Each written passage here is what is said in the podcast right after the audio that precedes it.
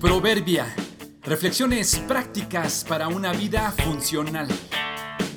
Mayo 14. Bendita la luz. Segunda parte.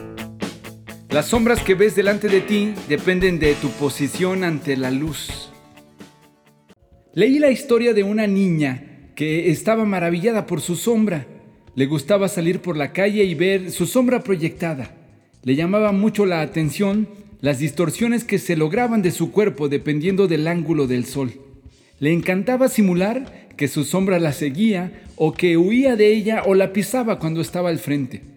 Pero lo que más le intrigaba era saber por qué a veces la sombra estaba delante de ella y otras veces estaba por detrás.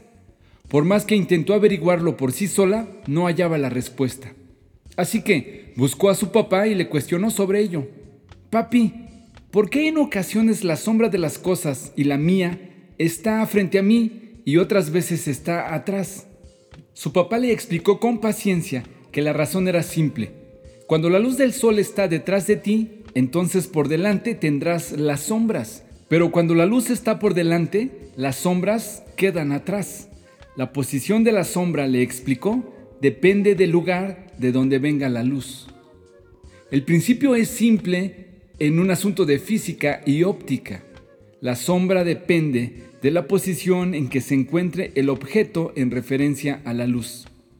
Pero aunque en física es fácil de comprender, no lo es tanto en el ámbito espiritual, aunque el principio es el mismo. Si delante de ti solo ves sombras y te es difícil andar, no encuentras la salida, no sabes por dónde ir, no alcanzas a ver nada, es porque estás dejando a Dios y su luz atrás de ti. ¿Qué se debe hacer en un caso así? Sencillo, hasta los niños lo comprenden. Permite que la luz esté frente a ti y entonces las sombras o las tinieblas estarán por detrás. ¿Qué hay frente a ti? ¿Qué ves cuando caminas? Todo depende de la posición que tienes frente a Dios. Jesús habló una vez más al pueblo y dijo, yo soy la luz del mundo. Si ustedes me siguen, no tendrán que andar en la oscuridad porque tendrán la luz que lleva a la vida. Juan 8:12